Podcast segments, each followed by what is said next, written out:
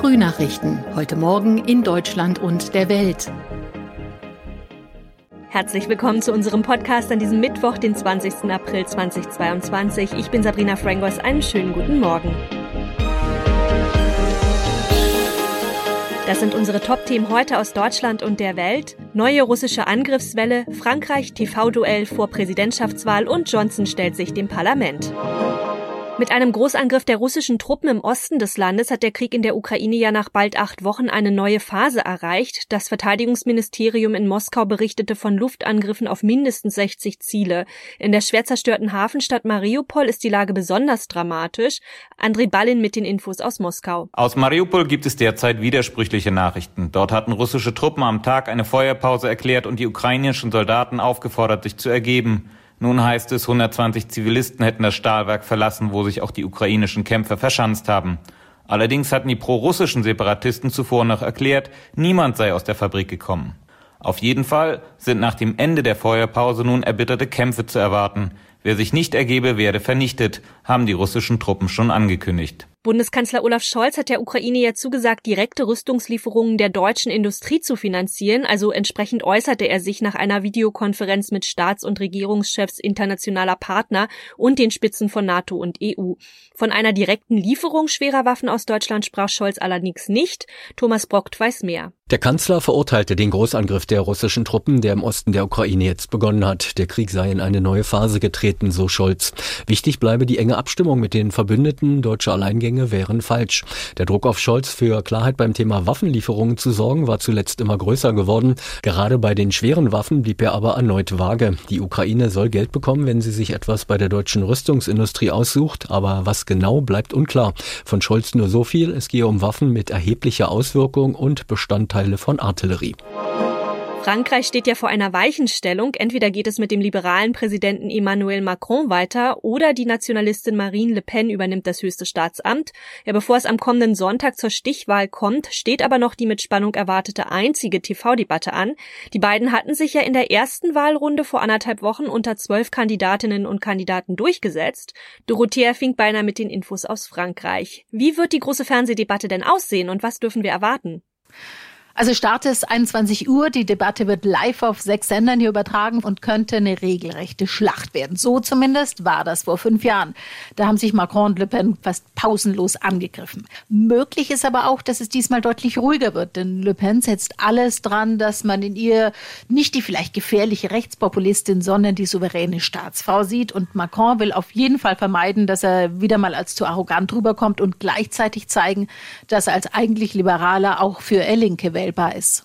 Warum geht man eigentlich davon aus, dass gerade diese Debatte wahlentscheidend ist? Es ist das einzige große Fernsehduell der beiden, das einzige große Zusammentreffen überhaupt. Und Macron liegt inzwischen in Umfragen zwar relativ klar vor Marine Le Pen, zwischen 10 und 12 Prozent, aber es gibt noch unglaublich viele Unentschlossene. Etwa jeder Sechste hier weiß noch nicht, wen oder ob er wählt. Und meist sind das Menschen, die politisch ja links oder grün sind und sich eigentlich weder mit Macron noch mit Le Pen identifizieren können. Und es gibt rund 14 Prozent, die sagen, sie warten genau diese Debatte ab, um zu entscheiden, wem sie ihre Stimme geben. Ganz kurz, warum muss Macron eigentlich um seine Wiederwahl zittern? Also wenn man sich ansieht, wie er sich für Europa einsetzt oder auch als Vermittler im Ukraine-Krieg, da scheint er doch eigentlich recht erfolgreich zu sein. Ja, das sehen die meisten hier schon auch so. Aber das Thema, das die Menschen im Moment, also in diesem Wahlkampf am meisten beschäftigt, ist nicht der Krieg in der Ukraine oder die Modernisierung der EU, was Sie interessiert, ist der Alltag, das Geld, die Kaufkraft, die Frage, wie kann ich mein Leben finanzieren, wenn alles teurer wird. Und darauf ist Marine Le Pen klar eingegangen, verspricht zum Beispiel, die Mehrwertsteuer von Gas, Strom und Benzin deutlich zu senken, während Macron, so zumindest der Eindruck, auf die Sorgen der wirtschaftlich nicht so gut dastehenden Leute kaum eingegangen ist. Der britische Premierminister Boris Johnson hat sich im Parlament dafür entschuldigt, dass er während des Corona-Lockdowns gegen Kontaktbeschränkungen verstoßen und an mindestens einer Party teilgenommen hat. Vergangene Woche hatte Johnson deswegen ja einen Strafbefehl erhalten. Morgen sollen die Abgeordneten im Unterhaus darüber abstimmen, ob untersucht wird, ob der Premier in der Angelegenheit das Parlament getäuscht hat. Philipp Detlefs ist in London und weiß mehr. Was hat Johnson denn eigentlich in seiner Entschuldigung gesagt? Ja, hat wiederholt, was wir mehrfach von ihm gehört haben, dass er sich angeblich nicht bewusst gewesen sei, dass er gegen Gesetze verstoßen hat, die er allerdings selbst erlassen hat. Das darf man dabei nicht vergessen. Wie erwartet hat Johnson versucht, die Aufmerksamkeit auf die Ukraine zu lenken. Es sei jetzt wichtig, nach vorn zu blicken und sich um die Probleme dort zu kümmern, sich gegen Putin zu stellen, sagt Johnson. Also eine klare Ablenkungstaktik, wie man sie nicht zum ersten Mal von ihm erlebt. Und wie kam die Entschuldigung im Parlament an? Außer bei seinen beinharten Unterstützern kam die nicht gut an. Klar, seine Kritiker hat er natürlich nicht überzeugt. Er ist scharf attackiert worden im Parlament. Es gab wieder Rücktrittsforderungen, auch aus den eigenen Reihen. Johnson ist als Lügner bezeichnet worden, was allerdings im Parlament als Beleidigung gilt und dann zurückgenommen werden musste offiziell. Gegen das Wort Gesetzesbrecher war dann aber nichts einzuwenden, denn das steht ja nach dem Strafbefehl nun fest. Als erster Premierminister im Amt hat Johnson offiziell das Gesetz gebrochen. Seit Wochen, wenn nicht sogar seit Monaten steht Johnson ja in der Kritik. Die Rücktrittsforderungen sind also nicht neu. Kann er das Thema denn dieses Mal wieder abschütteln? Tja, schwer zu sagen, wie auch in den letzten Monaten. Auf jeden Fall ist klar, so absurd es klingt, der Krieg in der Ukraine hilft Boris Johnson, weil er sich da mal wieder inszenieren kann und versuchen, von der Partygate-Affäre abzulenken. Aber es könnte jetzt trotzdem brenzlig werden für ihn, denn am Donnerstag wird ja im Unterhaus abgestimmt, ob seine Äußerungen von einem Ausschuss auf ihren Wahrheitsgehalt untersucht werden sollen. Lange hatte er ja diese Partys abgestritten. Eine absichtliche Täuschung des Parlaments, die gilt als klarer Rücktrittsgrund. Allerdings sieht Johnson das möglicherweise auch anders. In unserem Tipp des Tages geht es um eine stabile Verbindung. Glaubt man den Netzbetreibern, nimmt der Ausbau des deutschen Mobilfunknetzes nämlich Fahrt auf. Ja, also alles gut oder etwa doch nicht? Eine Umfrage von Verivox zeigt das Gegenteil. Netzexperte Urs Mansmann vom Fachmagazin CT gibt Tipps. Kann man denn irgendwas tun, wenn man so täglich mit Funklöchern konfrontiert ist? Gibt's da Tricks? Das Einzige, was ich als Verbraucher machen kann, ich kann hingehen und kann schauen, welcher von den Netzbetreibern auf der Strecke, wo ich unterwegs bin, die beste Versorgung hat. Und wenn ich nicht schon bei dem bin, zu dem wechseln. Ich kann natürlich auch vorsorgen, wenn ich vorher weiß, dass ich keinen Empfang habe, kann ich mir Daten schon vorher runterladen. Aber ich will ja online sein. Ich möchte ja online Daten austauschen. Das sind das alles nur Notnägel.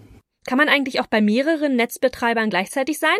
Was auch noch eine Möglichkeit ist, ist ein sogenanntes Dual-SIM-Gerät. Das ist ein Gerät mit zwei SIM-Karten. Und da kann ich natürlich SIM-Karten von unterschiedlichen Netzen reinmachen. Und die modernen Geräte kann ich so konfigurieren, dass wenn das erste Netz ausfällt, er dann auf das zweite Netz wechselt. Das heißt, ich habe eine wesentlich größere Chance, Netzempfang zu haben. Aber das sind für mich natürlich dann auch die doppelten Kosten, denn dann brauche ich zwei Mobilfunkverträge. Kann man Apps so einstellen, dass sie im Hintergrund vielleicht weniger Daten fressen?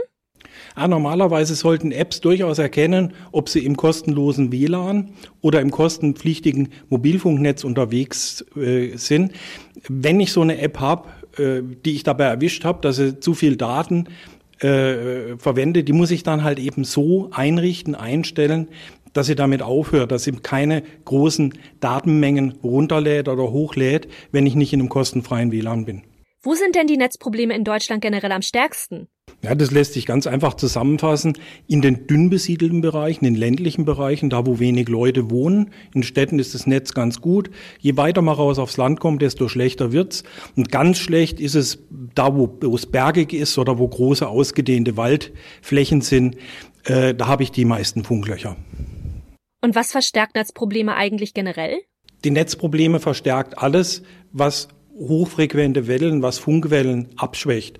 Das können zum Beispiel Fensterscheiben sein, gerade äh, isolierende Fensterscheiben, Thermopenscheiben sind mit Metall bedampft und die halten die Funkwellen sehr effizient draußen. Stahlbetonwände, ganz schlimm für einen Funkempfang. Ähm, Generell gilt die Regel, wenn ich guten Funkempfang haben will, möglichst nach oben. Im Obergeschoss eines Hauses habe ich üblicherweise viel besseren Empfang als im Erdgeschoss beispielsweise. Und wenn man jetzt in einem Funkloch wohnt, was kann man dann tun? Auch da kann ich herzlich wenig machen. Ähm, bei den früheren Geräten war es noch möglich, eine externe Antenne anzuschließen. Da konnte man äh, äh, teilweise in Funklöchern noch äh, eine Versorgung herzaubern, wo keine war. Das geht bei den modernen Geräten nicht mehr. Die haben alle keine Antennenbuchse mehr. Ähm, das Einzige, was ich machen kann, ich kann die Wohnung absuchen, äh, ob ich irgendwo doch Empfang habe in einer bestimmten Ecke, da wo ich besonders günstig zu einer Basisstation stehe und mal meine Telefonate dort führen. Und das noch, noch nie hat es so wenig Eis am Südpol gegeben wie jetzt. Das Ausmaß des Meereseises in der Antarktis ist in diesem Jahr nämlich auf den niedrigsten Stand seit Beginn der Aufzeichnungen Ende der 70er Jahre gefallen. Das berichten jedenfalls chinesische Forscher. Johanna Theimann weiß mehr. Die Satellitenbilder zeigen rund 30 Prozent weniger Eis als im Durchschnitt zwischen den Jahren 1981 und 2010. Auch ist die Eisdecke wesentlich dünner. Die Forscher suchen nun nach Erklärungen dafür. Eine könnte das Wetterphänomen La Nina sein. Bei dem schieben starke Winde warmes Wasser von Südamerika nach Indonesien. Das hat in vielen Regionen der Welt Auswirkungen.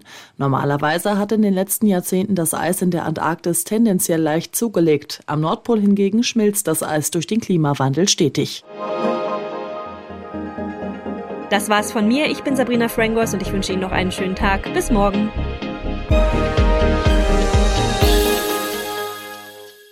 Das waren die Frühnachrichten. Mehr Infos und unsere lokalen Top-Themen auf aachenerzeitung.de und aachenernachrichten.de.